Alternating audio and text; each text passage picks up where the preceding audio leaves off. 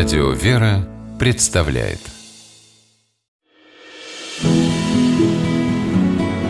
Имена, имена милосердие.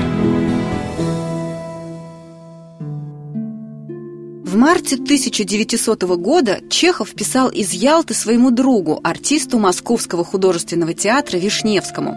«Вчера княгиня Борятинская взяла адрес Немировича Данченко, хочет просить его сыграть в пользу ее санатории. У Борятинской много денег, ей помогают и правительство, и аристократы».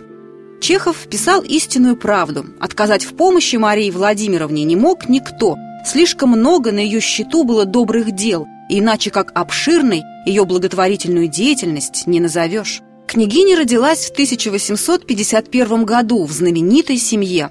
Ее отец был командиром кавалергардского полка, одного из самых престижных воинских образований России, и генерал-майором свиты Его Величества.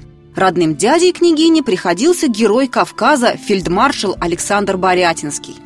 Мария вышла замуж в 31 год, но, к несчастью, семейный союз длился недолго. Супруг княгини умер от туберкулеза. С того времени и до конца своих дней Борятинская занималась благотворительностью.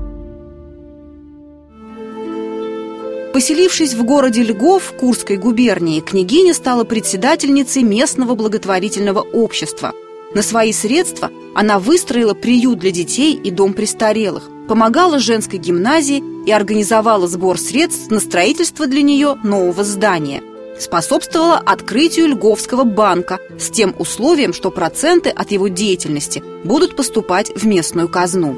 Делами Льгова Борятинская не перестала заниматься и когда переехала в Ялту. Это случилось в 1885 году в память о муже Мария Владимировна создала на курорте пансион для легочных больных. В лечебное заведение принимали, как тогда говорили, людей со скромными доходами или без оных. Но видя, как много народа приезжает в Ялту в надежде исцелиться, а в то время в городе еще не было санаториев, Мария Владимировна взялась решить эту проблему. Она задумала построить противотуберкулезный санаторий для неимущих чехоточных больных. И скоро в газетах появились объявления о том, что Борятинская начинает сбор пожертвований на устройство здравницы. Мария Владимировна привлекла к этому делу своих друзей в высших кругах. Среди жертвователей были и члены императорской семьи. Сама княгиня профинансировала строительство лабораторий, аптеки и изолированных помещений для инфицированных пациентов. Тогда-то Чехов и написал свое письмо, полное комплиментов княгине. Спустя год санаторий, ставший первой в Европе противотуберкулезной здравницей, принял больных. Мария Владимировна на первых порах была его начальницей. Кроме того, она руководила Ялтинской общиной сестер милосердия, попечительствовала над земскими лечебными заведениями, возглавляла местное отделение Красного Креста – когда грянула Первая мировая война, Борятинская занялась устройством лазаретов не только в Ялте, но и во Льгове. Свой легочный санаторий она передала на нужды фронта.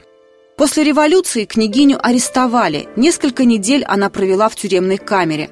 В 1920 году Мария Владимировна навсегда покинула родину. В Ялте она оставила все свои деньги и драгоценности, а в каюте корабля увозила вверенное ей имущество Красного Креста – Долгое время княгиня жила в Италии и продолжала свое служение людям. Так римский дом, который достался ей по наследству, она подарила православной церкви. В нем устроили храм святителя Николая.